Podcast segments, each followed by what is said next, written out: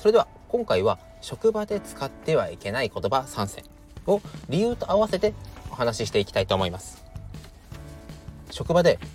この言葉を言われるともうやる気がなくなるでしたりも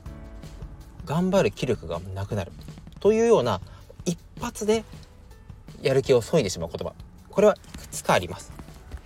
まあ、今回ですね冒頭でお伝えしたようにその中で特に、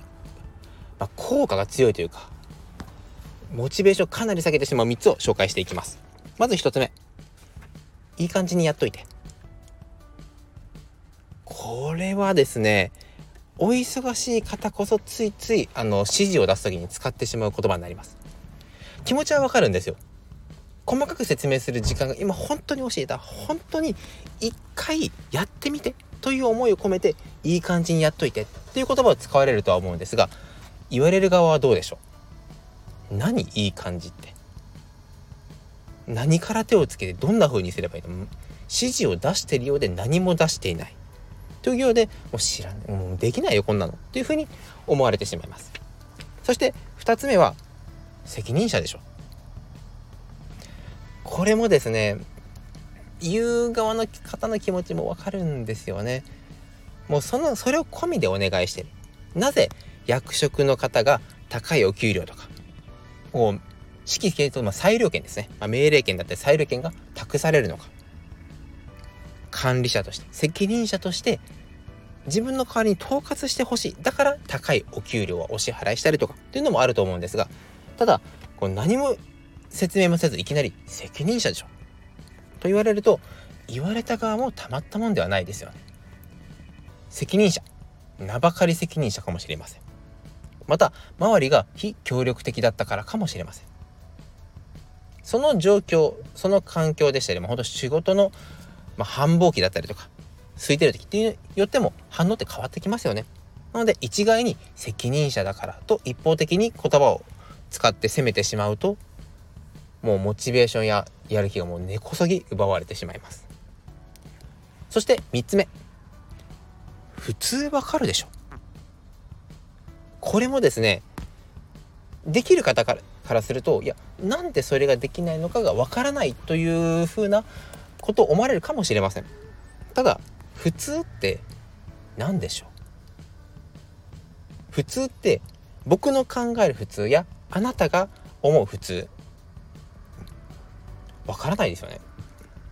例えば今僕の前には冷たいアイスコーヒーがあります。この冷たいというのは僕にとっての冷たいとあなたが持った時の冷たいというのは温度は違うはずです。これを一緒くたにしてしまうとこの自分のニュアンスと相手のニュアンスがずれてしまってなんでそんな言い方するんだろう？とかわかんないから聞いてるんでしょ？うというような印象を持たれてしまいます。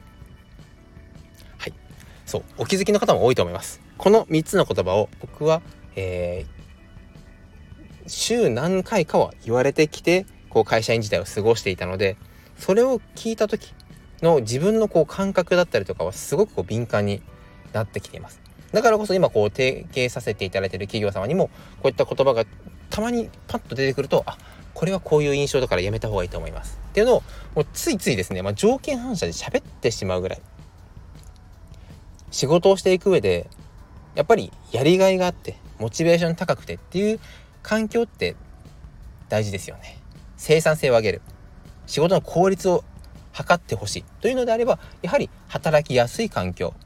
モチベーション高くやる意義を感じている環境の方が成果も上げやすくなります。もちろん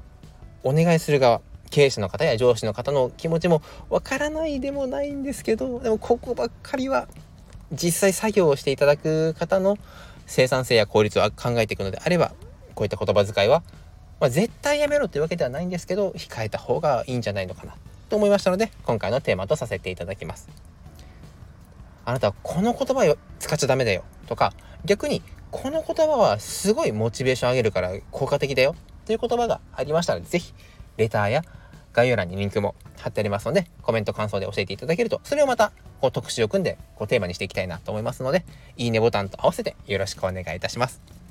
それでは今回もご清聴いただきありがとうございました。